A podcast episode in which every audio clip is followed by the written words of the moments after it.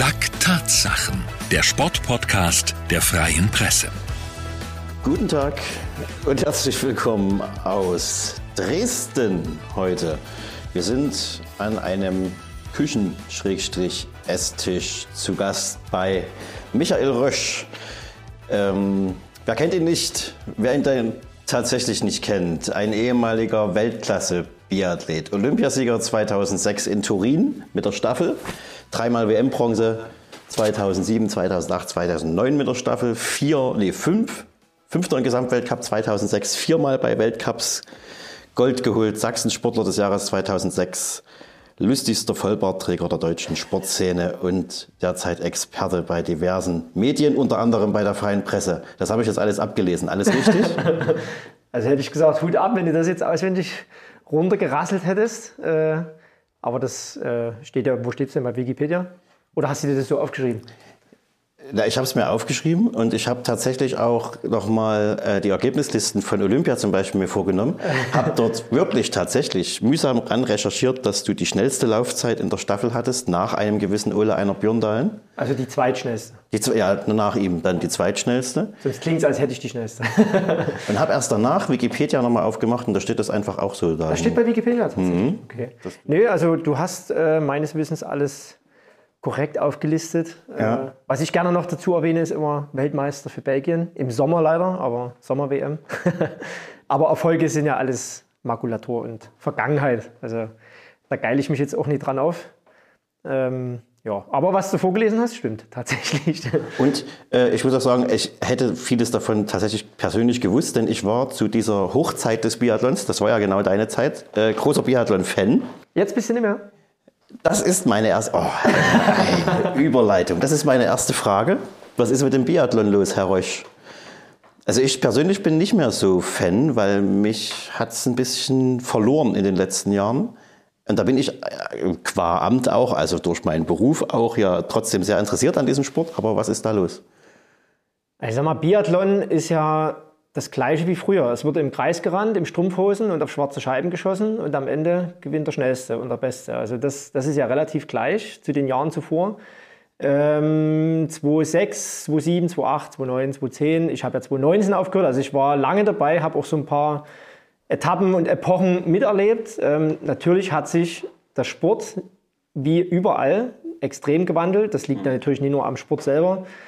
Ich glaube auch, da ist viele Einflüsse von außen. Fernsehen natürlich, äh, soziale Medien ist extrem krass geworden, was da gerade abgeht. Aber ich finde den Sport nach wie vor, ähm, deswegen kann ich es gar nicht verstehen, dass du da dich entfremdet hast. Biathlon ist ja eigentlich schon seit längerer Zeit oder eigentlich schon immer so sehr international. Man spricht auch immer von der Biathlon-Familie und ich hatte auch immer das Gefühl, dass die Fans alle anfeuern. Natürlich, wenn du in dem deutschen Stadion bist, natürlich auch mehr die Deutschen. Hat man jetzt in Frankreich gesehen, werden nur die Franzosen angefeuert. Aber es ist sehr international und respektvoll, äh, wo auch die Fans miteinander umgehen. Aber es wird natürlich immer, jetzt aus deutscher Sicht, immer an einem gemessen und das ist der Erfolg. So, mhm. Und natürlich, wenn du mich jetzt fragst, was ist denn los im Biathlon, gehe ich mal davon aus, dass du mich fragen willst, mich mit großen Augen anguckst, was ist denn da los? Also, ja. es ist ganz einfach erklärt. Also, eine Dahlmeier Laura oder eine Magdalena Neuner, die natürlich die Kultfiguren waren im deutschen Biathlon, wie damals im Skispringen Schmidt und Hannawald, die sind halt einfach nicht mehr da. Aber trotzdem haben wir natürlich, ich sag mal, Leitfiguren in Anführungsstrichen, Arndt Pfeiffer, Simon Schemp, jetzt auch noch aktuell Denise Herrmann, Erik Lesser, von dem ich speziell ein großer Fan bin, vom Erik. Ähm, natürlich sind jetzt viele jetzt auch nicht mehr da. Mhm. Und jetzt sind gerade aktuell viele, bei den Männern vor allen Dingen und auch bei den Frauen, viele namenlose, in Anführungsstrichen, ne, die jetzt noch keiner kennt. Aber die Epochen hat man natürlich auch früher schon.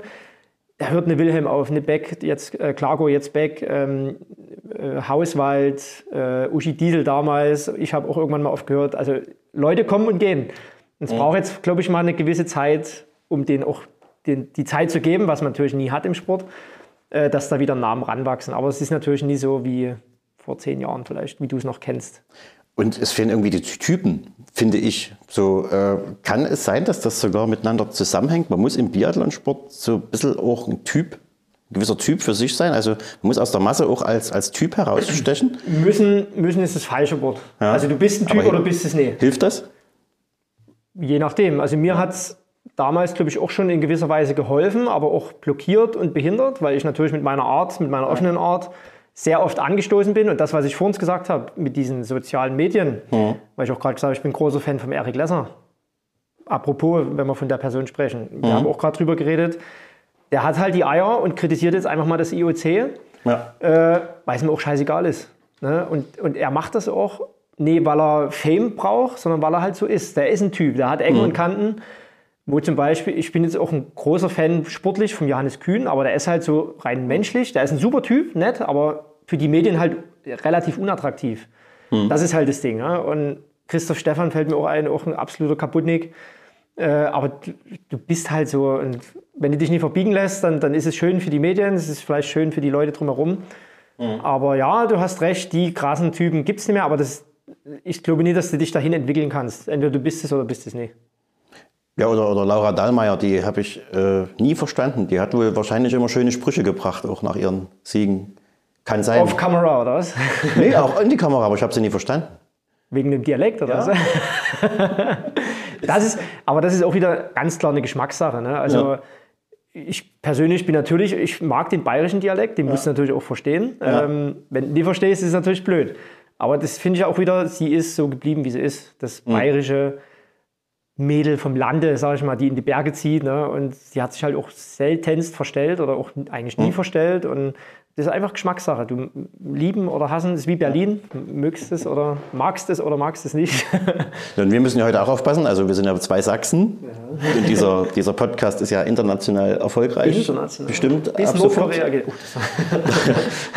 Aber wir versuchen auch irgendwie so eine Art Hochdeutsch zu reden. Wir versuchen es.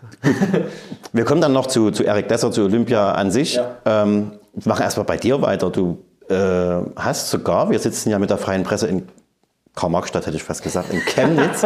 aber du hast eine Verbindung zu Chemnitz, Schrägstrich Karl-Marx-Stadt. Dein Papa ist dort geboren. Ja, gut. Äh, das äh, habe ich auch bei Wikipedia gelesen. Also, aber gut. aber auch ein äh, erfolgreicher, äh, sehr erfolgreicher Biathlon-Sportler. Und äh, hast du noch irgendwie Drähte nach, nach Karl-Marx-Stadt, nach Chemnitz? Null. Null. Also ich bin auch, ich war, ich war in Chemnitz natürlich. Ja. Äh, habe auch schon schöne Ecken gesehen tatsächlich. Ähm, sehr schöne Ecken sogar. Ich war jetzt mal irgendwo essen. Da ist Du kennst dich ein bisschen aus in Chemnitz? Mhm. Da ist so ein Teich und oben wie so eine, ist das eine Burg oder keine Ahnung? So ein Riesenteich war das, mitten im Schlossteich. Und da war mhm. ich oben essen und also wunderschöne Ecke. Äh, aber ich glaube, auch wie jede Stadt hat Chemnitz mhm. hässliche Ecken und schöne Ecken, so wie Dresden oder Leipzig. Äh, hab da aber jetzt, wie gesagt, keine Verbindung. Eher nach Tschobau dann, weil mein Papa ja in Tschobau oder Amtsberg, Weißbach, okay. äh, die Ecke dort groß geworden ist. Äh, und die Oma natürlich dort gewohnt hat. Dort war man. Die sind aber beide jetzt verstorben, Oma und Opa. Mhm. Und da war die Ecke eher so, wo wir mal hingefahren sind. Ihr seid dann hier nach in die Dresdner Ecke, Altenberg. Ne, meine Eltern oder mein Papa ist ja im Club gewesen, beim Dynamo Club in Zinnwald. Mhm. Und dort hat er auch meine Mutter kennengelernt. Und dann haben die halt in Zinnwald erst eine Wohnung hatten wir dort und dann haben sie ein Haus gebaut, umgebaut, genau. Okay, und dann kamst du dort zum Skifahren erstmal? ich will nicht sagen notgedrungen, aber wie sagt man, also außer Biathlon kann man dort ja fast nichts anderes machen in Zinnwald. Gleich Biathlon oder erstmal nur Ski? Nee, direkt Biathlon. Es gibt ja. so eine, wenn man reinkommt ins Stadion in Altenberg, in die mhm. Sparkassenarena, da gibt es so eine, so eine Ehrentafel, so ein Banner, wo die ganzen Olympiasieger aufgelistet sind. Mhm. Das habe ich jetzt natürlich leider, bin ich schlecht vorbereitet. Äh, kann ich jetzt nicht mit Fakten und Zahlen glänzen, wie viele Olympiasieger, Weltmeister es in Altenberg gibt. Also es sind sehr, sehr viele. Mhm. Ähm, ja, und als Kind natürlich dem Papa nachgeeifert. Ähm, war das große Vorbild für mich. Und mit sechs Jahren, glaube ich, habe ich angefangen, sieben Jahren. Mhm. Aber das ist natürlich kein Training. Das ist ja. Ich war damals auch laut äh, Erzählung meiner Eltern sehr hyperaktiv und die waren auch ganz froh, dass ich Sport machen konnte, mich dort abreagieren konnte. Zweimal die Woche in der Halle ein bisschen Spiel und Spaß. Und das, was mich gereizt hat, war dieses tatsächliche Luftgewehrschießen. Dieses Klappen, Umfallen ne? und dieses Schießen, die Kombination. Skifahren habe ich nie so gemocht. Aber die Kombination Luftgewehr und hyperaktives Kind ist auch eine spannende. es war immer ein Kampfrichter, äh, ein Kampfrichter sag ich schon, ein Übungsleiter an, okay. an der Matte. Also, nee, nee, also das hat mich von Anfang an fasziniert. Und ich glaube auch, das ist das, was die, äh, ist ja auch immer die Frage, warum machen denn Kinder mehr Langlauf? Ich finde ja Langlauf auch faszinierend, die Sportart, und mhm. liebe das zuzugucken, aber es ist halt uninteressant. Natürlich wollen kleine Kinder oder Jugendliche dann was mit, das soll jetzt nie in die falsche Ecke kommen, mhm. aber das ist halt spannend, mit einem Gewehr, Luftgewehr oder mit einem Kleinkalibergewehr zu schießen und auf Ziele vor allen Dingen zu schießen. Ne? Nee, dass man das falsch versteht. Aber der Reiz ist, glaube ich, für den Biathlon, das zieht ganz einfach. Mhm. Ja. Aber Langlauf kann auch spannend sein, wenn man sich einen bunten Anzug anzieht. Wir machen das noch in die Shownotes mit rein. Äh, kurzer Schwenker zur aktuellen, zur hoch, zur brandaktuellen Zeit. Es gibt ein Video auf deinem Facebook-Kanal, Instagram glaube ich auch. Äh, da machst du Sport, äh, sportliche Rhythmgymnastik. Rhythmische, Rhythmische Skigymnastik. Rhythmische Skigymnastik. äh, ich hatte, wir hatten schon mal ein Vorgespräch, aber einfach erzähl es nochmal, wie kam es denn dazu? Also du hast einen knallengen bunten Anzug an und turnst auf lange auf Skiern. Ah, das ist auch wieder so eine Sache, das, was ich auch leider erkannt habe, ähm, oder was ja mittlerweile aktuell ist, dass man natürlich auch mit, mit Instagram und Facebook sein Geld verdienen kann.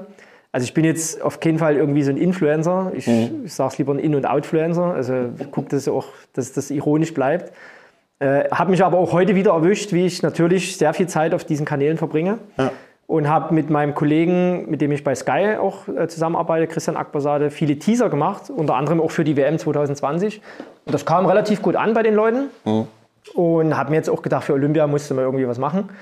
Und da habe ich über drei Tage mit meinem Kumpel Philipp äh, ja, so, ein, so ein kleines Video gedreht. Äh, ich schlafe, äh, die Erinnerungen von Olympia kommen im Kopf und mache dann verschiedene Sportarten, unter anderem Skeleton, Curling, Ski Alpin, aber mhm. halt ein bisschen auf lustige Weise.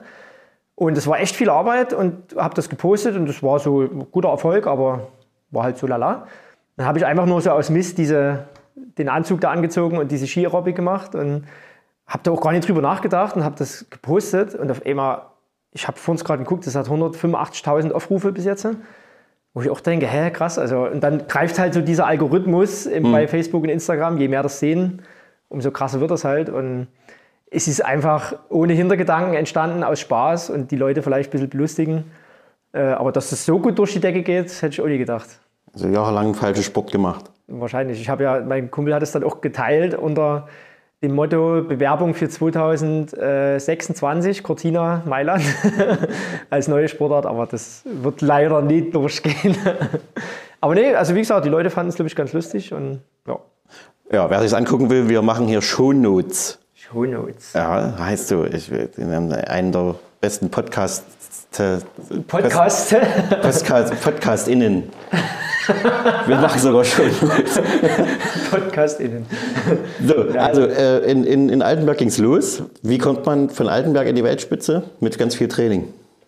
Das bleibt nie aus. Ja. Und vor allen Dingen, was mir bis zum letzten Tag meiner Karriere geholfen hat, der innere Wille und Schweinehund. Ja. Und dieses Training, was du halt ansprichst, äh, als Kind, zweimal die Woche, Spiel und Spaß, äh, mhm. körperliche Ertüchtigung, nenne ich es mal so. Ne? Ähm, ich sag mal so, der, der Wechsel zum Professionellen war dann mit 16. Also mhm. ich habe natürlich in den Altersklassen 14, 13, 14, 15 schon auch gemerkt, da, ist, da geht was also mhm. da, oder da könnte was gehen. Und es hing immer ein Bild vom Ulla Anna Björndal an meiner Tür. Jeden Tag habe ich das gesehen. Okay. Und habe mich dann relativ schnell entschieden, vom Gymnasium in der siebten Klasse auf die Mittelschule zu wechseln, Realschule, weil ich mit 16 unbedingt zur Bundespolizei wollte. Mhm. Damals Bundesgrenzschutz, wollte die Ausbildung machen. Und der Weg ist mir jetzt auch so im Nachhinein klar geworden, ist ja alles andere als selbstverständlich. Also es hätte ja so viel schief gehen können. Aber der Weg war für mich im Kopf schon relativ zeitig geebnet. Mhm. Und habe dann auch, wie gesagt, mit 16 angefangen, Kleinkaliber, Altersklasse gewonnen. Äh, habe mich dort beworben, Bundespolizei wurde genommen, habe dort meine Ausbildung gemacht, Juniorenweltmeisterschaften, ich glaube acht Medaillen. Also der Weg war für mich geebnet und wusste von Anfang an, dort will ich hin. Äh, und das Training, was du halt vorhin angesprochen hast, das ist natürlich von der Intensität extrem gewachsen. Also mhm. ich wusste auch als Junior manchmal gar nicht, krass, wie willst du, ich musste damals im, im Sprint waren es siebeneinhalb Kilometer mhm. und die Männer haben ja zehn oder im Einzel 20 und wir mussten 15 laufen. Wo ich auch gesagt habe, mit 18 Jahren, habe ich gesagt, wie, das wird niemals funktionieren. Das ist so, ein Riesen, so eine Riesenlücke. Und, aber dann trainierst du einfach zweimal am Tag mit der großen Trainingsgruppe, also mit den Älteren und mhm. hängst dich da dran und irgendwann machst du immer riesen Meilenstiefel, einen Riesensprung, wo du gar nicht denkst, äh, gar nicht weißt, wo es herkommt, aber es ist halt einfach tägliches, wirklich tägliches Training. Immer in der Woche hast du einen Ruhetag, ansonsten täglich zweimal stehst du auf der Matte und rubbelst dir dort äh, Kilometer einen Arsch runter und das bleibt aber nicht aus. Das ist halt, mhm. Biathlon ist eine sehr komplexe Sportart. Und da musst du einfach fleißig sein. Und das ist jetzt, äh, jetzt nie anders wie damals. Jetzt ist es, glaube ich, noch ein bisschen perverser, weil es einfach noch enger ist, noch krasser. Mhm.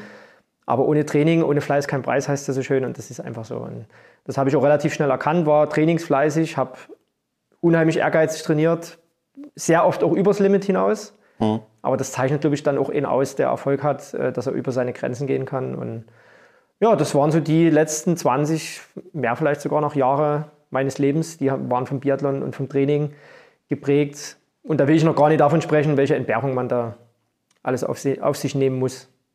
Was ist das Schwerste beim Training? Ist es das reine Skilaufen? Ist es der Kopf? Ist es dieses, dieses bewusste Atmen vorm Schießen? Ist es dort den Ruhepuls zu finden? Das ist ja, was du sagst, sehr komplex alles, ne? Ich glaube, du hast gerade angesprochen, ein, ein, Teil ist sehr wichtig, das ist der Kopf. Ja. Also du musst dir bewusst sein, äh, was das Training ausmacht, weil im Endeffekt ist ja der Wettkampf nur die Umsetzung dessen, was du trainiert hast. Und wenn du schlecht ja. trainiert hast, sieht es halt jeder im, äh, im Wettkampf. Ne? Und es, ich hatte so viele Trainingskollegen, die viel besser waren als ich. Viel besser, aber die haben es im Wettkampf nie geschafft. Ja. Weil der Kopf nie funktioniert hat. Leistungssport ist mindestens 80% Birne. Und am Tag X, an Position X, in, in Sekunde X musst du Entscheidungen treffen und die müssen funktionieren.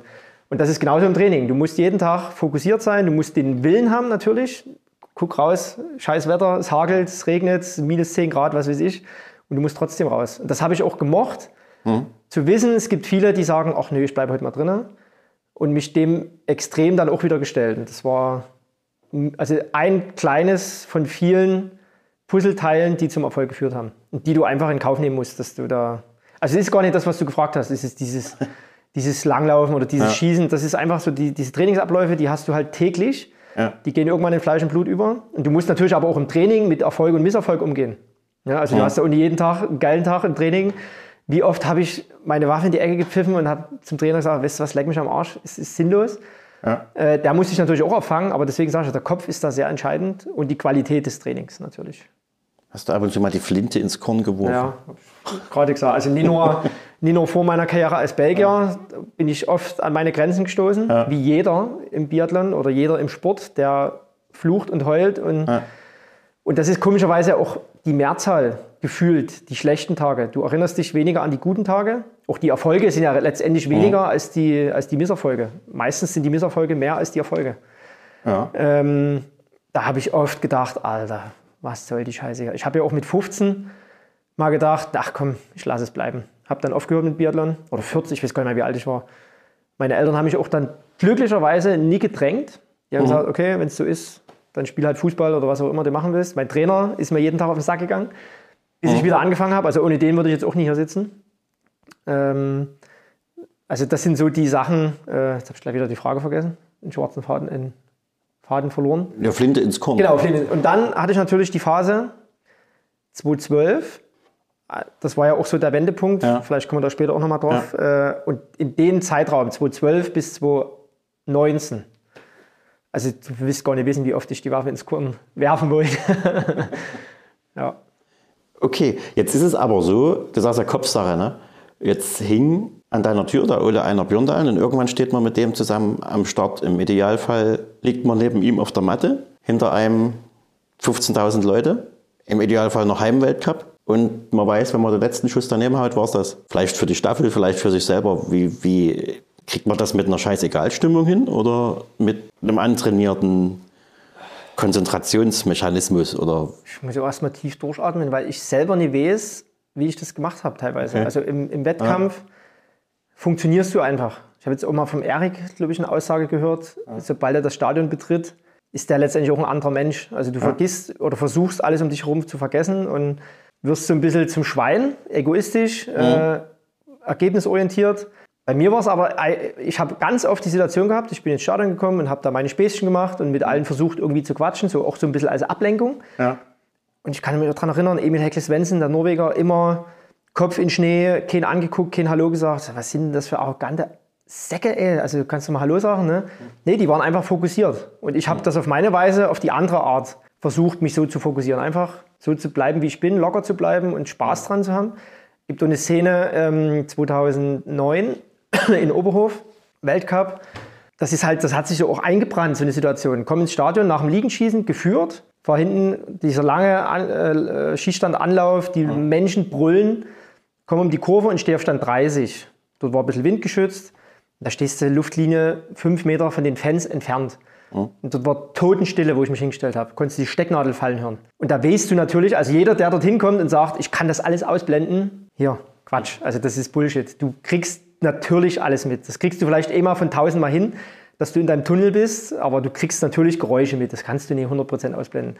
Und da ruft einer, Schnauze jetzt, der Rösch schießt. Und ich höre das natürlich. Und dann wusste ich, zack, boom, Augen aufgerissen, jetzt gucken alle auf dich. Und das, dieser Druck ja. hat mir so oft geholfen, meine beste Leistung abzurufen. Warum auch immer, das hat, wie gesagt, auch schon immer in mir geschlummert auch im Training. Ich habe jedes Schießen versucht, mir eine Situation vorzustellen, das ist jetzt Olympische Spiele, das ist eine Weltmeisterschaft, du musst jetzt beim letzten Schießen null schießen. Mhm. Egal, ob das jetzt ein Trainingskollege vor dir steht, der im Deutschlandpokal läuft oder ich habe immer versucht, eine Wettkampfsituation zu simulieren. Das hat mir, glaube ich, ganz gut getan. Ist dann, wenn man so, sag mal, so ein lockerer Typ ist, reizt das dann sogar in so einer Situation, sich rumzudrehen und zu sagen, genau. Dann musst du aber liefern. Na eben, dass, dass die Gefahr besteht. Dann musst du richtig liefern, genau. Und die Eier hatte ich auch ein paar Jahre lang, aber dann, ja. wie gesagt, das ganze Kartenhaus, was ja recht groß ist und da ja. eine Karte weggeschnipst wird, mhm. was ich ja selber erlebt habe, dann geht das in die andere Richtung. Und da habe ich dann irgendwann auch so ein bisschen das Fundament des Kartenhauses bei mir verloren. Und das hätte ich in den früheren Jahren, habe ich ja auch mal gesagt, meinen ersten Weltcupsieg in Ruhpolding 2006, bin ich einen Tag vorher im, im Sprint Zweiter geworden. Mhm. Und dann wurde ich eingeladen zum Sportstudio abends und dann habe ich dann halt auch einfach so flapsig gesagt, naja, scheißegal, morgen gewinne ich sowieso. Ne? Und dann habe ich mir so einen Druck aufgebaut und habe aber auch geliefert am nächsten Tag mit dem Sieg. Und zehn Jahre später hätte ich mich das nicht mehr getraut. Also das aber ja, das, äh, da geht, glaube ich, auch jeder anders damit um, in solchen Situationen. 2006 war das Jahr dein Jahr schlechthin, Sachsensportler des Jahres, als größter Erfolg des, das ist daneben noch bei Olympia ein bisschen was gemacht. Ja. Ähm, es waren aber in erster Linie Staffelerfolge, wo, wo es bei dir richtig gut lief. Wurmt einen das, dass das in der Staffel so, also jetzt nochmal auf Olympia zurückzukommen, null Fehler, zweitbeste Laufzeit. Wurmt einen das ein bisschen, dass es im Einzelnen nicht so klappt? Beziehungsweise nochmal die Frage anders gedreht, Sprint und Verfolger bist ja gar nicht gelaufen in Turin damals, ne? Wie sehr hat das geärgert? Das muss ich erstmal sammeln. Also wie fange ich an? Im Nachhinein, nach meiner Karriere, ich habe so viele Rennen auch einfach vergessen, weil es einfach so viele waren auch. Aber es gibt natürlich einige Rennen, wo du sagst, oh, hätte, ne? hätte meine Tante Schniedel, wäre es mein Onkel. Also es gibt kein hätte im Biathlon. Das ist und der Folgentitel. du weißt gar nicht, wie oft und wie viele Sportler, ich glaube alle, mhm. nach dem Wettkampf im Ziel oder im Bett abends, besser gesagt, liegen und sich die Ergebnisse angucken. Oh, hätte ich doch hier null geschossen, dann wäre ich jetzt 15. Oder hätte ich hier einen Schritt schneller gemacht, dann wäre, ne? also das ja. ist natürlich sehr oft, kommt das vor, aber das gibt es nie. Also Konjunktiv ist mhm. irgendwo ein, ein Hirngespinst. Und, also es gibt zum Beispiel ein Rennen, äh, jetzt wo ich auch meine Karriere beendet habe, kann ich dir so erzählen, äh, 2008, die WM in Östersund, mhm. war ich nur Ersatzläufer äh, für den Sprintverfolger. Mhm und war natürlich auch total frustriert und war am Freitag mit einem Kumpel was trinken, tatsächlich vorm Rennen. Dort. Ja, und das ist auch ein bisschen ausgeartet und bin da irgendwie nachts um drei ins Zimmer gestolpert, äh, leicht alkoholisiert und nächsten Tag klopft es an der Tür und der Michael Kreis steht da und sagt, ich bin krank, du musst laufen. Da dachte ich mir, alter Schwede, krass. Da hatte der aber ja zum Glück Schnupfen und hat deine Fahne nicht gerochen. Ja, wahrscheinlich. aber ihm war es ja sowieso egal und bin in dem Rennen Fünfter geworden. Ja. Und der erste Schuss stehend ging einen halben Zentimeter oben auf die Kante. Die Scheibe ist schon geklappt, ist aber wieder zurückgefallen. Mit dem einen Fehler bin ich statt Dritter oder Zweiter halt Fünfter geworden. Mhm. Das ist so ein Rennen, die hängen mir nach. Also die hängen mir wirklich nach, wo ich sage, oh, krass, also hättest du dort getroffen, hättest du eine WM-Medaille gemacht. Äh, bei den Olympischen Spielen im Massenstart hatte ich auch die Chance, 2,6 äh, im Massenstart, um eine Medaille mitzurennen. Das hat mich auch sehr gewurmt.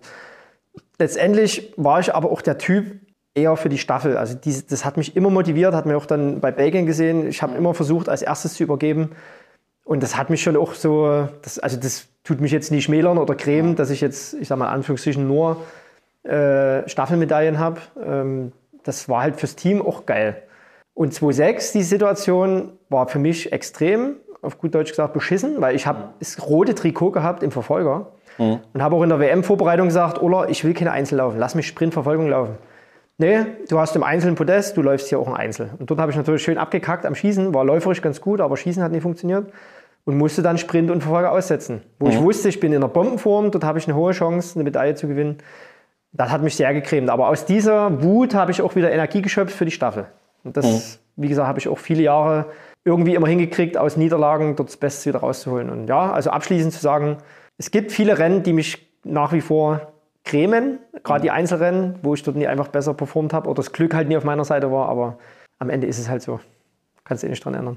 Aber kann dann nach so einem äh, WM-Rennen 2008 mit einem längeren Abend vorher, bei den Fußballern gibt es immer das Phänomen, die machen dann ihre besten Spiele und denken, das funktioniert immer.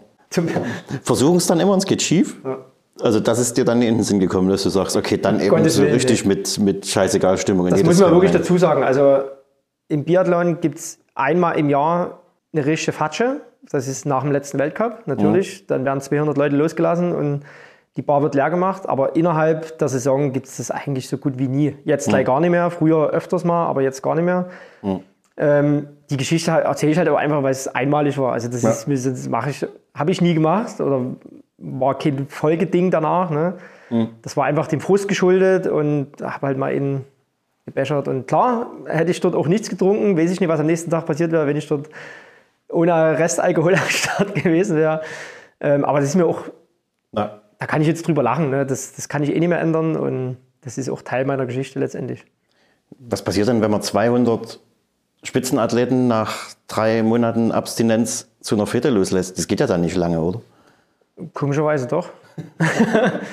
Aber das ist halt, du lebst, das ist ja auch nie nur der eine Tag, das ist ja das, dein, eigentlich dein ganzes Leben. Ja. Ausgerichtet auf irgendwas ist ja immer irgendeine WM oder irgendein wichtiger Trainingswettkampf oder irgendwas, Olympische Spiele, irgendwas ist ja immer. Und du kannst es einfach nicht erlauben, gerade wenn du älter bist, sowieso nicht, dass du halt dort äh, zweigleisig fährst, tagsüber mhm. in der Bar sitzt und dann willst du Profisportler sein, das geht nicht.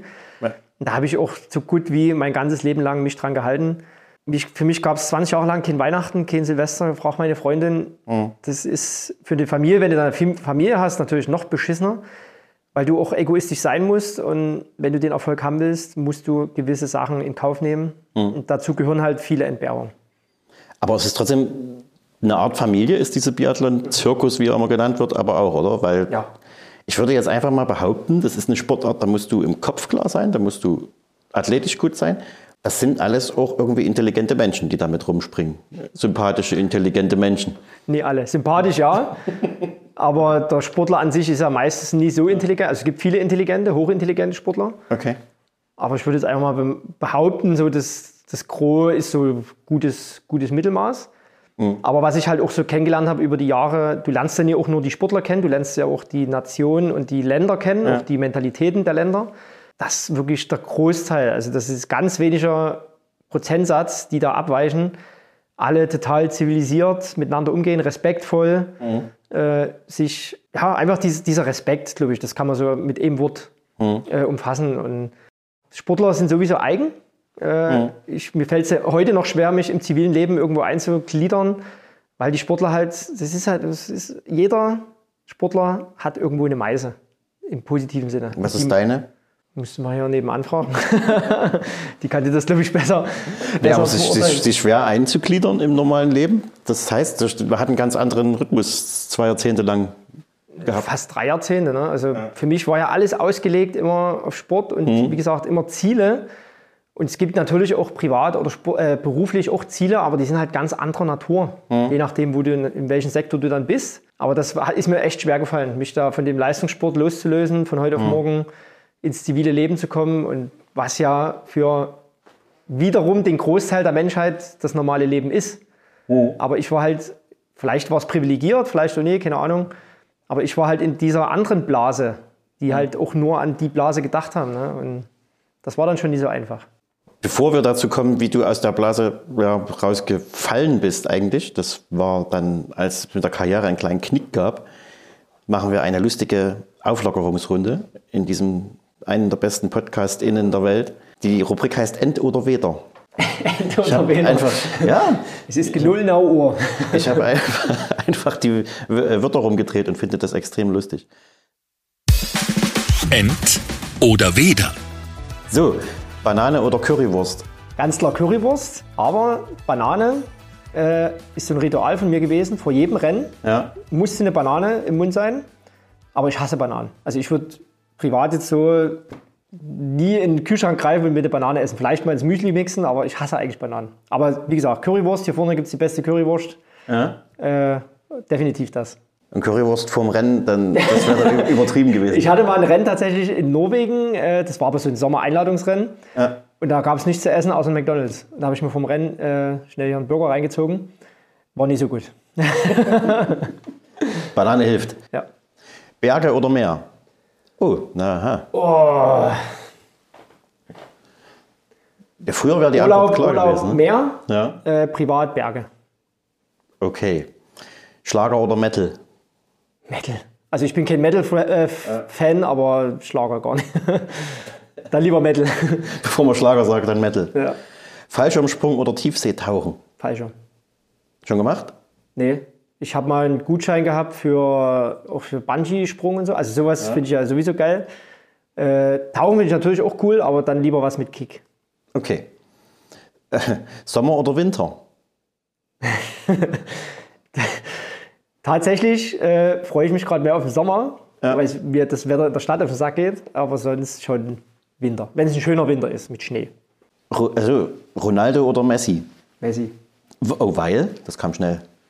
Ach, ich bin nicht so der Fan von Ronaldo, also von seiner Art irgendwie. Dann finde ich Messi schon Aber Fußballfan? eleganter. Äh, ja, kein, kein Ultra, aber ja, Dann dann zwangsläufig Dynamo. Ja. natürlich halt, war auch schon ein paar Mal im Stadion und finde halt die Mannschaft geil, die Fans ultra geil. Also Ja. und sonst bin ich auch, oder ich war, muss ich dazu sagen, richtiger Leverkusen-Freak. Hing auch so ein bisschen mit der Vergangenheit zusammen. Ich bin seitdem ich 13 bin, glaube ich, Ulf Kürsten-Fan. Ähm, na, oder nach wie vor auch Ulf Kürsten, dann auch Benny Kürsten, deswegen auch dann zu Dynamo so die Affinität. Und lustigerweise, sieht man jetzt natürlich nicht, dort steht er, Ulf Kürsten Gin. Äh, hat mal vor der Haustür ein Auto gehalten und dachte, hey Röschi, komm mal her. Ich so, wer bist denn du? Ich habe den Typen noch nie gesehen. Das war nämlich der beste Freund von Ulf Kürsten, der, die das zusammen gemacht haben. Okay. Den Gin, der Schwatte. Also bin ich auch sehr stolz drauf, dass ich von dem äh, einen Gin hier stehen habe und habe natürlich auch ein Trikot von dem, von Bayer Leverkusen. Und Bayer Leverkusen hatte damals denselben Sponsor wie ich und bin dann auch eingeladen worden, bin Ehrenmitglied, habe eine Clubkarte und war im Mittelkreis, haben Biathlon auf eine riesen Scheibe gemacht. Äh, ich hole jetzt ein bisschen aus, aber ja. Ähm, mit Ole Einer Björndalen zusammen, der hatte auch denselben Sponsor. Und war für mich natürlich das Größte. Also mit einem favorisierten und äh, geliebten Fußballverein irgendwie eine Verbindung zu haben, total cool. Aber das ist jetzt nicht mehr so intensiv. Äh, deswegen bin ich auch mehr zweite Liga, finde ich eh interessanter. Aber sonst muss ich sagen, bin ich sehr satt vom Fußball. Viel zu viel, WM, so viele Spiele, EM, Champions League gucke ich gar nicht. Interessiert mich jetzt nicht so. Eher mal zweite Liga. Ansonsten gucke ich gerne Football, American Football. Aber trotzdem, Fußball geht schon. Wäre heute ein Super Bowl? Äh, wir haben ja das erste Spiel gesehen im Halbfinale, meine Freundin und ich, und wir waren Chiefs-Fans, sag ich mal, oder Sympathisanten, deswegen sind wir ein bisschen traurig. Würde ich mich für die Bengals tatsächlich freuen. Ich habe auch mal, äh, ich bin ja so ein bisschen Brady-Fan, was meine Freundin nicht so geil findet. Äh, bin nur ein bisschen traurig, dass es jetzt aufgehört hat, aber ich liebe diese Sportart tatsächlich. Wir gucken das jetzt seit drei, vier Jahren. Haben viele Nächte, die wir auf dem Sofa eingepennt sind. Ähm, Aber ansonsten, also jetzt mal unabhängig vom Football, ich gucke alles. Ich gucke alle Sportarten, was, was es gibt, sofern es die Zeit zulässt. Und, ja. Also American Football schaffe ich immer 20 Minuten. Und dann pennst du ein, oder? Dann stehen die immer rum. Die stehen mir zu oft rum. Ja, da musste. Das, mich kotzt halt die Werbung dann an. Aber ich verstehe das Spiel so gut, wie es geht. Ne? Ich bin auch kein Vollprofi, aber ähm, wir haben ja auch in der Familie der Freund von Hannas Schwester, der hat mal bei den Monarchs gespielt. Ja. Deswegen ist auch so noch mehr so ein bisschen Affinität dazu. Der hat bei den Monarchs, äh, ich weiß gar nicht, was der gespielt hat. Aber ich finde es einfach cool, das ist Schach auf dem Riesenfeld mit, mit Fleischklößen. Finde ich ganz cool. Natürlich, um den Super Bowl wird ein Riesenhype gemacht. Habe ich jetzt schon Angst, weil ja am Montag oder Sonntag auf Montag der Super Bowl ist. Ja. Und Montag früh muss ich ein Rennen kommentieren bei Eurosport. Und da weiß ich noch nicht so richtig, wie ich das machen soll. ja, wach bleiben. ja, aber Zeitverschiebung mitnehmen. ja, aber ich glaube, am nächsten Tag ist Ruhetag. Ich weiß gar nicht genau. ja, mal gucken. Wir machen mal kurz noch End oder Weder zu Ende. Wein oder Bier?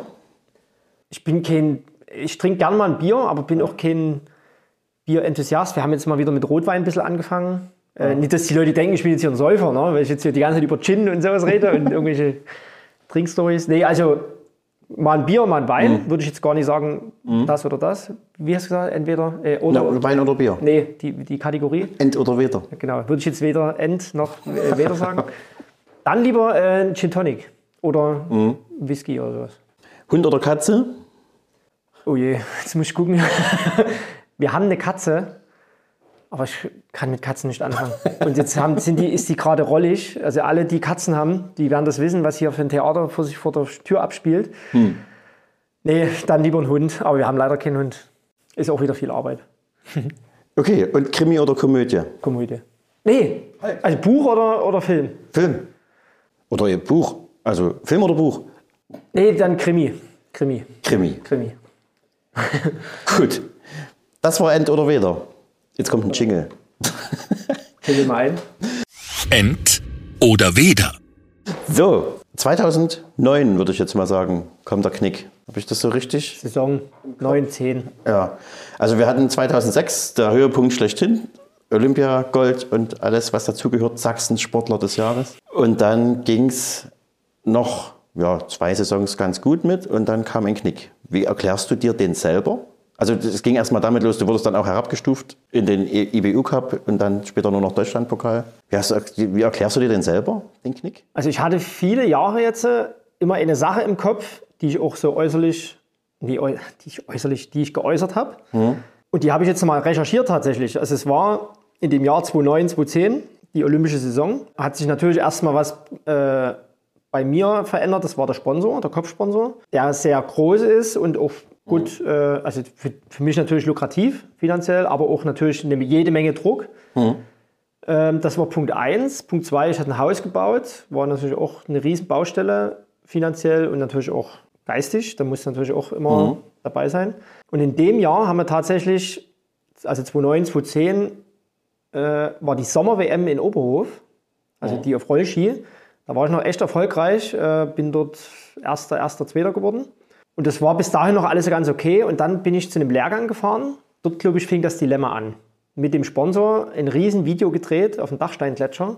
Da war eine, eine, eine Crew von ich, gefühlt 30 Leuten, nur für mich. Über drei Tage haben wir dort Videos gedreht. Für einen Film, der am Ende eine Minute lang war. Sauwetter, Wind, Sturm, Regen, was auch auf 3000 Meter Höhe auf dem Gletscher oben. Bin dort krank geworden und bin danach immer jeden Tag hochgefahren, trotz dass ich krank war.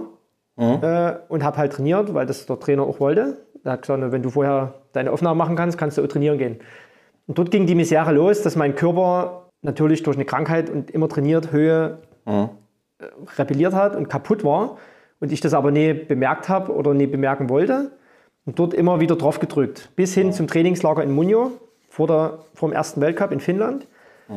Wo ich schon gemerkt habe, es läuft ganz gut, aber die Laktatwerte und die Pulsverhalten, das, das stimmt nicht so richtig. Ne? Aber immer wieder gib ihm.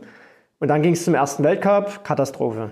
Zweiter Weltcup, Desaster. Dritter Weltcup in Pokljuka, Das, unterirdisch. das merkt man beim Laufen, beim Schießen, bei an den. Ergebnissen. also ich habe mal geguckt, tatsächlich im Sprint war ich ein 94. oder sowas, also fast letzter. Das ist natürlich neben meinem Anspruch, Aber liegt dann am Schießstand und merkt, das wird heute nicht. man merkt es generell auch an der Form. Also die war einfach nicht da, man rennt hinterher, läuferisch geht nichts voran. Schießstand hat nichts funktioniert und wenn eins nie funktioniert, funktioniert meistens das andere auch nicht. Wie kommt man da an den Schießstand, wenn man schon im Wald merkt, Na, mit der rennt Angst, mir hier davon? Angst oder mit, mit, mit einem schlechten Gefühl, ganz einfach. Und das Ding ist aber, ich war ja nicht der Einzige. Also ich habe mal die Ergebnisse, wie gesagt, durchgeforstet, das ist gar nicht so lange her, vor ein paar Tagen. Und wir waren alle schlecht. Alle Deutschen waren richtig schlecht. Also wir haben dort auch, glaube ich, falsch trainiert im Vorfeld. Und bei mir ist es natürlich besonders beschissen gewesen, auf gut Deutsch, weil ich halt krank war und einfach nicht fit war. Und ich war dann quasi das erste Opfer, der gehen musste vor Oberhof. Und habe ich jetzt auch erst vor kurzem wieder ein Video gesehen, wie ich in, in Altenberg beim IBU Cup am Start stehe. Also quasi der zweiten Liga und dort meine Körpersprache tot ist. Also ich war nur noch ein Schatten meiner selbst, überhaupt keine Energie mehr gehabt. Und hatte dort dann nochmal die Chance in Antholz, mich zu beweisen und zu qualifizieren, was natürlich auch illusorisch war. Ich habe es immer gehofft, zur Olympia zu kommen, aber es war, der Zug war schon längst abgefahren. Und dort ging die Misere los. Dann Olympia verpasst und trotzdem weitergemacht, habe auch alle Ergebnisse studiert und bin dann beim letzten IBU Cup Erster geworden und damals hieß es, wer Erster wird, darf auch im Weltcup kommen. Und dann war Weltcup Oslo, ich wurde aber nie eingeladen und bin dann aber auf eigene Kosten von Zinnwald mit dem Auto da hochgefahren, wollte einfach bei der Mannschaft sein, die unterstützen und habe mir da von jemand anders noch eine Akkreditierung geholt. Und, aber ich war für die so gefühlt wie Luft und war halt nicht mehr, habe Gefühl, okay, ich bin hier nicht mehr Teil des Teams. Und dort ging es auch im Kopf los, wo ich gemerkt habe, oh, jetzt, jetzt geht es in die andere Richtung. Natürlich der Druck finanziell vom Haus, Sponsoren, Wollte gerade sagen, wenn, Absprung. Ne? Und, wenn alles auf diesen Leistungssport ausgerichtet Ja. ist, ist das ja. und das war vorher alles so leicht, weil es lief ja, quasi von selbst, gute Ergebnisse, finanziell hat funktioniert und alles andere auch. Und mit einem Schlag bist du mit einem Schritt in so einer, in so einer, in so einem Strudel, in so einem Sandstrudel und kommst du nicht mehr raus. Und es ist immer tiefer reingegangen. Dann habe ich 2011 trotzig alleine trainiert, wollte mich zurückkämpfen, hat nie funktioniert. 2012 bin ich zurück zur Bundespolizei. Habe dort mit der Trainingsgruppe weiter trainiert, habe mich dort in die Mannschaft zurückgekämpft. Alles hervorragend funktioniert. Das war dann auch so der Knackpunkt, dass ich 2012 mich zurückgekämpft habe ins Team über die deutsche Meisterschaft, habe dort die Gesamtwertung gewonnen und musste eigentlich jeden Tag, wusste auch, ich muss hier zeigen, was los ist. Ne? Jeden Tag am Anschlag, das ging auch bis zu einem gewissen Grad. Erste Weltcup, Qualifikation gewesen, hätte mich auch qualifiziert, aber wurde wieder nicht mitgenommen. Wo es natürlich dann auch im Kopf anfängt zu rattern. Mal kurz eingeordnet, da warst du 29? 29 Jahre. Ja. Ja, und wusste natürlich auch, die Zeit ist auch nicht mehr, jetzt äh, bin keine 20 mehr. Ne? Und, aber das hat mich halt gewurmt, dass die Leistungen da waren, habe mich in Hochfilzen mit, einem, mit einer halben WM-Quali auch angeboten. Und dann auch im neuen Jahr in Oberhof wieder mit 15. Platz im Massenstart und wurde aber wieder nie mitgenommen. Und dann war ich in Kontiolahti, einer der letzten Weltcups vor der Heim-WM in Ruhpolding. Bin dort krank geworden, hatte eine Mittelohrentzündung, musste aber trotzdem starten. ja. Und daraufhin mit einer völlig desolaten Leistung ins letzte Trainingslager gekommen vor der WM und natürlich unter ferner Liefen, krank, in der Höhe, katastrophal gewesen und durfte dann nicht mit zur Heim-WM. Was mich dann veranlasst hat, die nächsten Schritte einzuleiten. Die dann waren äh, Belgien. Genau. Da haben viele gedacht, huch, wie, wie siehst du es selber im Nachhinein? War es eine schöne Erfahrung? War es eine, eine tolle Sache oder war es, ja, wie soll man es nennen, so, ein, so, eine, so eine Notlösung? Schlussreaktion. Kurzschluss, Kurzschlussreaktion. Also im Nachhinein, die Frage kriege ich natürlich auch oft gestellt, im Nachhinein, wenn ich das nie gemacht hätte, würde wir jetzt nicht hier sitzen, glaube ich. Von daher sage ich, alles richtig gemacht. Bis zum Tag X in Pokljuka 2016, kommen wir später nochmal drauf hin.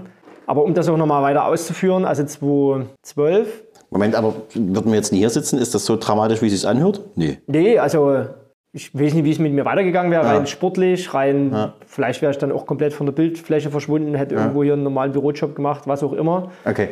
Aber das ist ja, der Weg ging ja in eine andere Richtung, glücklicherweise. Also ich habe den Weg auch so eingeschlagen, aber war mir damals nicht bewusst, welche Folgen das hat.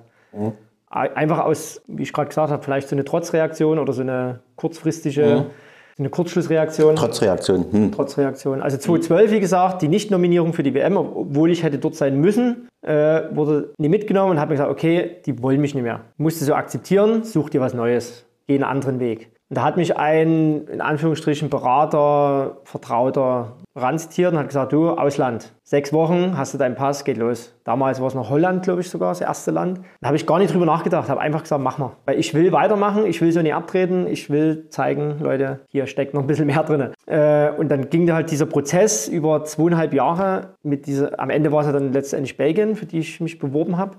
Und diese Neutralisierung, wie sie es nennt, diese äh, Einbürgerung hat sich halt ewig hingezogen. Was keiner vorher wusste, mir aber anders suggeriert wurde, dass es halt schneller geht. Bis 14 hat es gedauert, ne? Bis 14 im März bin ich ja dann letztendlich gestartet. Und das hat halt viel Kraft, Energie, finanzielle Mittel gekostet und Zeit vor allen Dingen, die ich verloren habe. Also wie gesagt, die fast zweieinhalb Jahre. Hattest du währenddessen einen Trainer, also vom, vom belgischen Verband oder wie hast du da trainiert? Also ich habe in dem ersten Jahr 2012 im März ja dann angefangen und habe für mich selber auch so ein bisschen hintrainiert. Dann gibt es ja noch die Geschichte mit Team Fischabfall, Team Festschluh. Ja, ja. Da habe ich Lars Berger und Alexander Us bei einer norwegischen Meisterschaft getroffen und die wurden auch vom Team rausgehauen und da haben wir eine Trainingsgruppe gebildet, weil mir halt die, die Ausgestoßenen waren, so die, die Abfälle und auf Norwegisch heißt halt Fischabfall Festschluh. Und da waren wir halt die Trainingsgruppe Festschluh. Und ich wusste, die beiden sind top, die ja auch dann, zum Beispiel überlegen, Lars Berger war ja bei Olympia 2014, was ja mein Ziel auch war. Und Alexander Us hat auch einen Weltcup äh, auf dem Podest bestritten. Also das war eine Top-Trainingsgruppe. Und habe da mein ganzes Finanzielles, was ich schon hatte, mit denen absolviert. Trainingslager gemacht, viel in Norwegen trainiert. Und, aber der Pass kam halt einfach nie.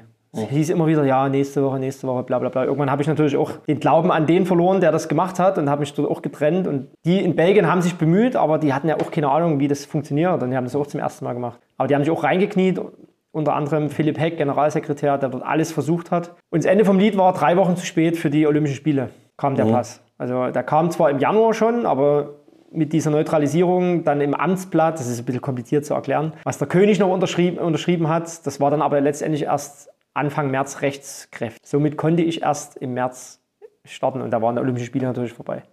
Ja, bestimmt auch, weil Biathlon in Belgien jetzt nicht die Sportart Nummer eins Die haben auch ist. gesagt, wenn du Fußballer wärst, würde es glaube ich schneller gehen, aber als Biathlet, als No-Name, als irgendwas und Biathlon kannte bis dato fast keiner in, in Belgien, war das ein Kampf gegen Windmühlen. Hast du das geschafft mit dem Pass? Das ist alles zu spät für Olympia, was das große Ziel war. Und jetzt stehst du im roten Rennanzug an der Startlinie. Denkst du da? bunten Rennen, da war glaube ich bunt sogar der Rennanzug. Und da kann ich mich auch noch dran, dran erinnern, mein erstes Rennen war in Martelltal im IPU Cup, also in der zweiten Liga. Was extrem wichtig war, weil ich mich damit im letzten Rennen qualifizieren konnte für die nächste Saison, tatsächlich für den Weltcup als Wildcard. So, und das habe ich auch geschafft. Und da stand ich alleine mit meinem Papa, zwei Wachser und der Trainer aus Belgien zu fünft, also ein Fünf-Mann-Team. Stand ich dort mitten in Italien, in Südtirol und dachte mir, oh, Dafür hast du dich jetzt hier die drei Jahre durchgequält, hast keinen Pfennig mehr in der, Dose, in der Hose. Naja, aber du willst ja, du willst es ja, du hast es so gewollt. Ne? Und habe mich da auch durchgebissen. Mit dem ersten Erfolg 2015, nee 14, Entschuldigung, 14, in dem selben Jahr, bin ich halt, was ich vorhin schon mal gesagt habe, äh, Weltmeister geworden im Sommerbiathlon für Belgien. Und da kam auch so der erste Ruck aus der kleinen Nation, die dann gemerkt haben, ah krass, hier gibt es ja doch eine Sportart, wo einer ganz gut ist. Auch wenn es im Sommer war, der erste Anfang gemacht, dass es wieder richtig losgehen konnte. Und ich habe auch wieder Blut geleckt gehabt. Seitdem gibt es einen Biathlon-Boom in Belgien. Berichtenboom. nee, also man muss schon sagen, es ist gerade im Hinblick auf 2016, wo wir dann nochmal drauf hinkommen, deutlich mehr geworden. Aber ich alleine natürlich immer mit meinem Papa da umhergereist. Äh, Kampf gegen Windmühlen, sage ich immer so schön. Kein Team um mich herum. Wachser, Skimaterial, was ja wichtig ist, hatte ich nie. Ja. Äh, habe mir da aber so versucht, mit meinen Sponsoren und dem Geld, was ich hatte, das Bestmögliche ranzukommen. Und da kam in dem ersten Jahr nichts zustande. Schlechte Resultate, irgendwie um die 60, selten mal einen Verfolger geschafft. War aber bei der WM plötzlich in Kontiolahti 2015 im Massenstart. Habe mich dort qualifiziert für die besten 30 der Welt. Was für alle ein Achtungserfolg war, war in den Einzelrennen auch immer, ich glaube, immer 9., 12. oder so. Also richtig gut für meine Verhältnisse. Aber ich habe schon gemerkt, irgendwie stimmt was nicht in der Saison. Da war irgendwas faul.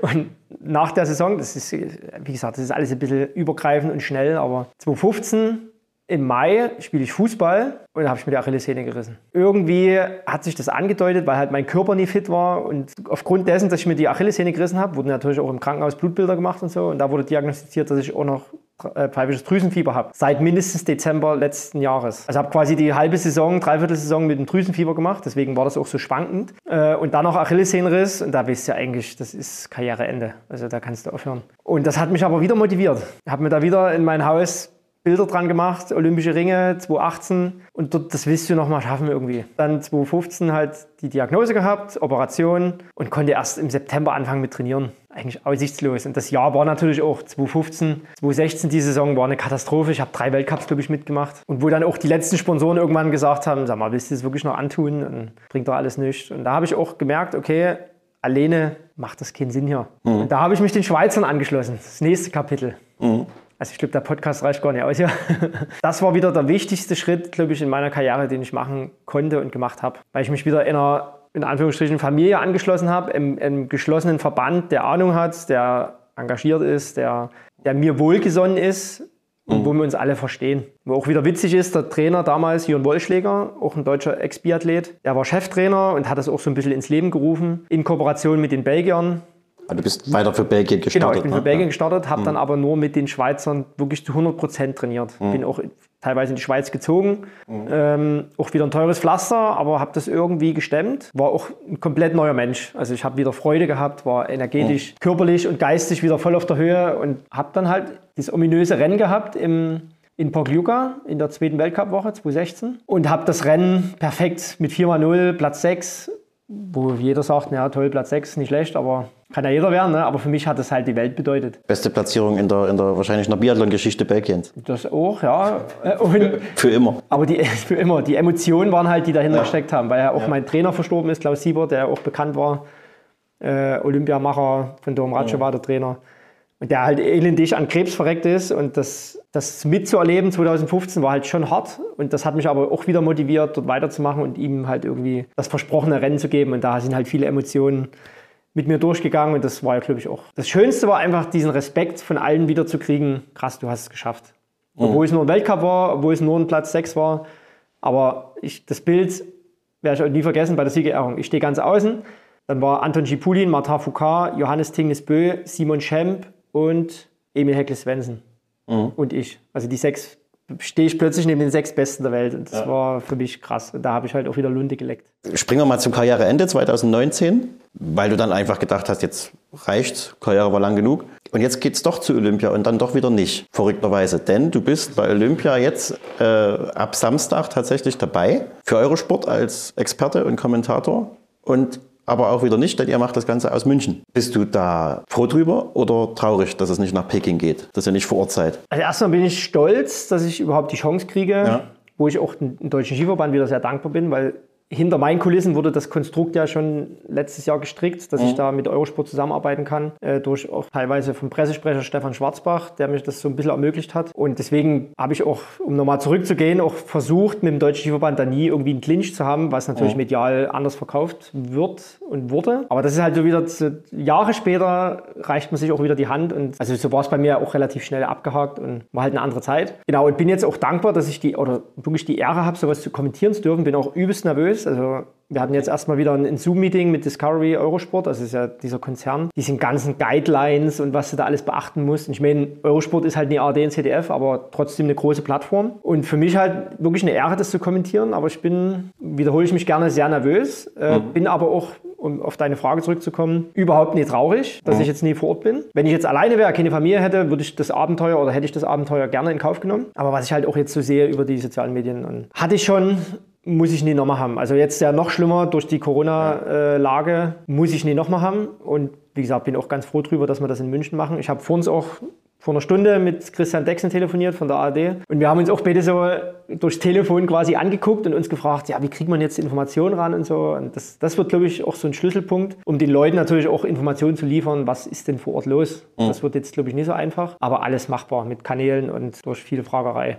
Jetzt ist ja die, eine Seite ist Corona, da ist ja, haben wir jetzt eine, erst eine Handball-WM erlebt, wo man sagt, eigentlich eine Farce. Jetzt kann Olympia ähnlich kompliziert werden, aber die zweite Seite ist ja China, Menschenrechte und die Verhältnisse vor Ort. Wir hatten am Anfang gleich mal angeschnitten, Erik Lesser hat heute gepostet, Gas gegeben. Gas gegeben auf Facebook. Er ist ja bei Olympia dabei, hat sich aber dort ja, kein Blatt vor den Mund genommen, hat gesagt, für ihn ist das alles nur eine Geldmachmaschine, Gelddruckmaschine, wie man so sagt. Was sagst du dazu, dass Olympia in China stattfindet? Jetzt muss ich wieder tief durchatmen.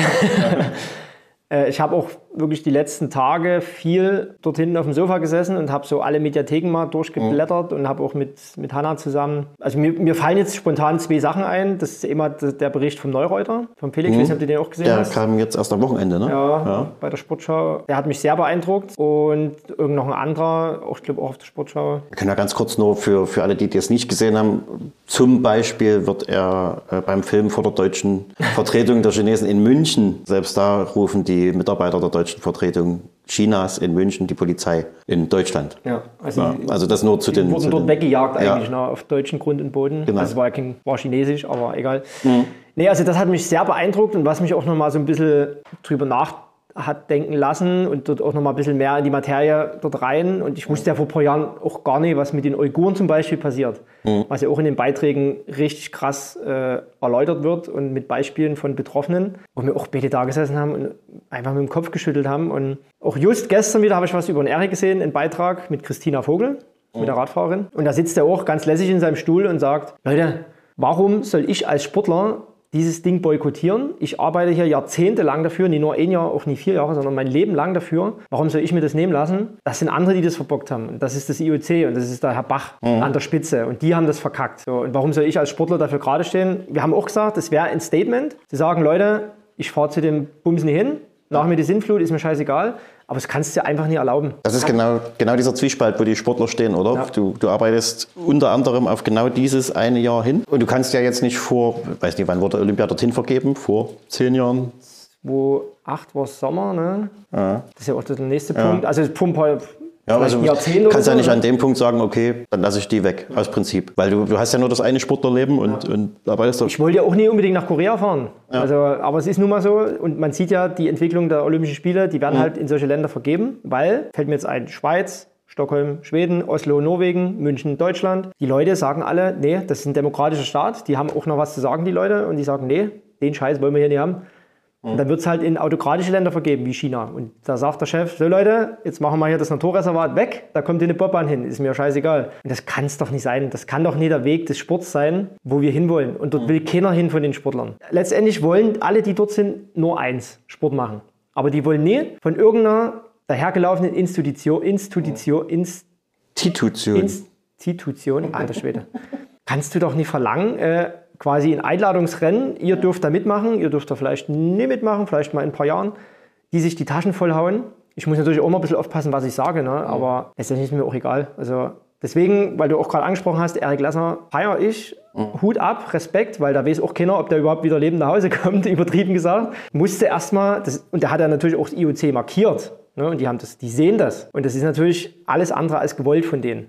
Und es schlägt heute schon Wellen auch medial. ja, also wir habe haben heute Mittag, 20 Minuten äh, mit- später war es schon bei der Bildzeitung drin und das wird auch noch richtige Wellen schlagen. Aber natürlich, also um auf die Frage zu kommen, ich finde es eine Katastrophe, die Entwicklung des Sports, wo die Spiele hinvergeben werden. Ähm, ich letztendlich kann auch nichts dran ändern. Ich bin auch noch irgendwie part of the game und letztendlich müssen alle die Hand heben und sagen, machen wir nicht, brauchen wir nicht.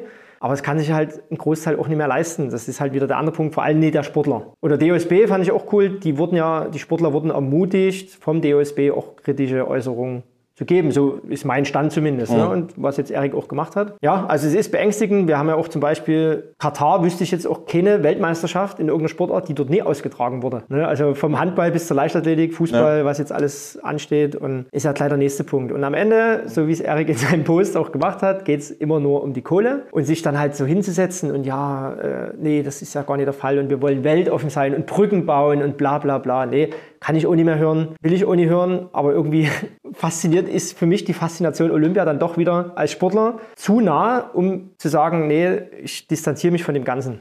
Das ist für mich auch sehr schwer. Aber ich bin, wie soll ich das ausdrücken? Also ich bin sehr, oder ich betrachte das ganze Event noch mehr mit anderen Augen, auch als Punkt dadurch, dass ich jetzt abseits vom Sport, weil ich kein Sportler mehr bin, kann ich das auch noch ein bisschen kritischer betrachten. Aber, aber ist der Sportler denn nicht auch Teil dieser Geldmaschinerie? Der profitiert er nicht davon? Von was? Also wenn, wenn, Was wenn kriegt der vom IOC Geld, wenn er eine Medaille holt? Eine Frage, Sponsoren? Ach, einen feuchten Furz kriegt er. Also vom IOC. Ja, ja, aber das, Der Sportler ist natürlich auch, der will natürlich auch einen Mehrwert. Ja. A will er die Medaille, den Respekt, den Ruhm und das Finanzielle. Das ist ja auch alles legitim. ja, Prof- also dass, dass jetzt Sponsoren sagen, okay, Aber guck mal, was kriegt denn ein Deutscher äh, für, eine- für eine Medaille? 20.000 Euro? Mhm. Woanders kriegen sie 300.000, 400.000. In Weißrussland jetzt 500.000. Domratschewa, die hat anderthalb Millionen gewonnen. Das ist aber das eine, das ist das Geld. Letztendlich machst du das Ge nie fürs Geld. Du machst den Sport, weil du den liebst und weil du erfolgreich sein willst. Und damit, mit Erfolg, kommt alles andere. Meistens, nicht immer, aber meistens. Das positive Anhängsel, sage ich mal, wenn du erfolgreich bist. Aber vom IOC kriegst du, du kriegst, was kriegst du? Vorgaben kriegst du. Du darfst das nicht machen, du darfst das nicht machen, du darfst dein Instagram nicht posten, deine Sponsoren, deine eigenen Sponsoren, mit denen du Verträge abschließt, darfst du während drei Wochen nicht präsent zeigen, weil das IOC eigene Verträge hat. Also ganz ehrlich. Und da bist du, wie hat es der, der äh, Trainer der Alpine so schön gesagt, du bist wie ein Schaf. Du wirst vor- vorne weggetrieben, jetzt musst du links, jetzt musst du rechts, du darfst dorthin, das darfst du nicht. Und das sind, also die, die kritischen Stimmen werden natürlich auch immer lauter. Und ich hoffe, dass die auch gehört werden. Abschließend, du bist ja auch nicht nur für Eurosport aktiv, du bist auch Experte der freien Presse, wirst ab und zu mal angerufen, sagst dann deine Meinung zu den Rennen. Im, Vor Im Vorfeld, wir gehen mal davon aus, dass äh, Corona da nicht zu sehr reinhaut und vielleicht sogar die großen Favoriten dort lahmlegt, dass es alles eine große Farce wird. Gehen wir davon aus, dass alle dabei sind. Was rechnest du den Deutschen für eine Chance aus? Gerade jetzt, Erik, was können die machen? Ach, die können, ich hoffe, die können einiges bewegen. Was ja vor der Saison habe ich ja auch so meinen Senf dazugegeben und da lag ich ja falsch. Da habe ich gesagt, bei den Männern habe ich Bauchschmerzen. Sag mal, wenn der Benny Doll sein läuferisches Potenzial ausschöpft und trifft, ist er dabei. was er jetzt auch gezeigt hat in Antholz mhm. und in Ruhpolding. Aber dann war es schon eigentlich bei mir vorbei bei den Männern. Und bei den Frauen war ich eher optimistischer. Aber letztendlich hat sich ja das Blatt ein bisschen gedreht. Mhm. Ähm, jetzt sind die Männer klar im Vorteil. Ähm, wenn wir mal mit den Frauen anfangen, Ladies First, es ist halt auch Olympia. Es ist kein Weltcup, es ist keine deutsche Meisterschaft, es sind Olympische Spiele. Und da muss man auch dazu sagen, für den Zuschauer oder Zuhörer in dem Fall, Olympia ist halt auch scheiße. Also es wird immer erzählt, ja, ich habe jetzt die Ringe auf der Brust und alles wunderbar und schön. Nee, Leute, Olympia ist eigentlich scheiße. Du kommst irgendwo an einen gottverlassenen Ort, wirst eingefärscht mit Tausenden von anderen Sportlern, was schön ist, aber auch, was auch stressig ist, gerade jetzt unter mhm. Corona. Und du bist natürlich nie in deinem Umfeld, was du gewohnt bist. Mhm. Also du hast andere Wettkampfstrecken, anderes Personal, du bist nie das gewohnt, den Staff, den du immer bei jedem. Weltcup gleich hast und alles perfekt läuft, hast du bei Olympia nie. Oder seltenst. Mhm. Ich kann mich an, an Korea erinnern, es war eine Katastrophe, das Essen war scheiße, das, das, die Unterkunft war scheiße, Heizung hat nicht funktioniert. Äh, also da kann mhm. ich dir tausend Geschichten erzählen, aber damit musst du umgehen können. Also es wird nie, es ist nie so, wie du es dir vorstellst, meine Meinung. Mhm. Ne, und ich habe jetzt zwei Spiele mitgemacht und viele sagen auch das Gleiche. Nie alle, aber viele. So, und das ist schon mal der erste Punkt, damit musst du klarkommen. Aber ich glaube, die Frauen, was ich eigentlich sagen wollte, Olympia hat eigene Regeln. Wir haben es auch 2018 gesehen im Sprint der Männer. Foucault und Bö haben alles dominiert und am Ende werden sie Achter und Bö wird 34, glaube ich. Und am Ende gewinnt Arndt Pfeiffer. Also bei den Frauen ist auch wieder das Wettkampfprogramm, ist auch dies so. Es fängt mit einer Mixstaffel an, dann der Einzel. Und letztes Jahr oder letzten Spiel hat es mit dem Sprintverfolger angefangen. Ist auch sehr interessant. Also die Mixstaffel für mich ist so ein, so ein Fingerzeig für das Team auch. Äh, wenn du dort schon mal eine Medaille holst, ist erstmal Ruhe drin und ein bisschen Entspannung. Also da bin ich schon mal sehr gespannt, wie das Rennen verlaufen wird. Und dann glaube ich, bei den Frauen, wenn Denise, Poker will ich jetzt nicht sagen, aber dieses exzessive Höhentraining, was, wenn das funktioniert, weil letztes Jahr hat es nie ganz funktioniert in Poker-Yoga zur WM, da ging es in die Hose. Wenn das funktioniert, ist die auch in der Lage, eine Medaille zu holen. Preuß wissen wir natürlich noch nicht. Vanessa Vogt für mich, Hut ab, die Saison, Wahnsinn. Aber ich glaube, für eine Medaille reicht es bei ihr, wenn überhaupt im Einzel, weil dort die ist halt skistark und der Wind im Skistand ist ja auch sehr krass dort. Ja, dann ist aber auch schon Vanessa, gut, kann auch so eine kleine Wundertüte im Einzel sein vielleicht. Ähm, wen haben wir denn noch? Weidel ist Ersatzfrau, Vogt, Hermann. Aber wie gesagt, das könnte, aber bei ihnen wird bei den Frauen wird es, glaube ich, schwerer. Bei den Männern, wenn das alles stimmt, und es haben auch schon ein paar Leute Olympia mitgemacht, äh, bin ich da eher der Meinung, dass dort mal was Bläschernes im Hals hängen kann. Und da hoffe ich natürlich eins, dass der Benny seine Form von, der, von Antholz auch mitnehmen kann, weil dort in der Höhe ist, glaube ich, vergleichbar. Höhe, Skistand, Wind und so. Mhm. Und dort hat er gezeigt, was er kann. Und wenn er das auch zur Olympia so rüberbringt, dann könnte das was werden. Erik auch so ein bisschen Überraschung, wenn er Sprint gut durchkommt im Verfolger und natürlich auch für die Staffeln. Äh, und dann hast du wieder Roman Rees, Johannes Kühn schon Weltcup gewonnen, äh, Rees unter den Top 6 gewesen. Dann hast du Navrat, wenn der läuferisch ist, der immer gut, wenn der Schießen durchkommt da hast du halt schon ein bisschen breiter aufgestellt. Also da erhoffe ich mir schon ein bisschen mehr als bei den Frauen. Aber du, in drei Wochen sind wir eh schlauer. Also. Und dann feiert Michael Rösch am Mikro mit. Lauthals. Ist, Wenn Sigi nicht so laut ist, äh, Sigi Heinrich, da würde ich auch gerne mal mitbrüllen. Okay. Gut. Als letztes noch die eine große Frage, die hast du bestimmt schon tausendmal beantwortet. Wo kommt Apps her? Was denkst du? Weißt du es? Na, vom Vater Eberhard. Na, du weißt es ja, genau. Also ich, es ist nie hier ein bekloppter Sachse oder äh, weiß ich nicht, ein, ein Biathlon-Schießen oder so. Nee, also Eberhard, kurz ja. vorm Apps und das habe ich schon als Stift mit übernommen. Gut, wir hätten noch sehr viele andere Themen gehabt, aber wir sind ja, schon so weit dran. Wir sagen, also ich sage vielen, vielen Dank an äh, Michael Epps Rösch. Viel Spaß bei Olympia aus München. Danke. Und äh, danke, dass du unser, unser Experte auch bist bei, für die freie Presse, deine Senf dazugeben darfst zu diesen Olympischen Spielen. Und wir sagen danke und bis zum nächsten Mal. Dankeschön. Ciao. Ciao, ciao.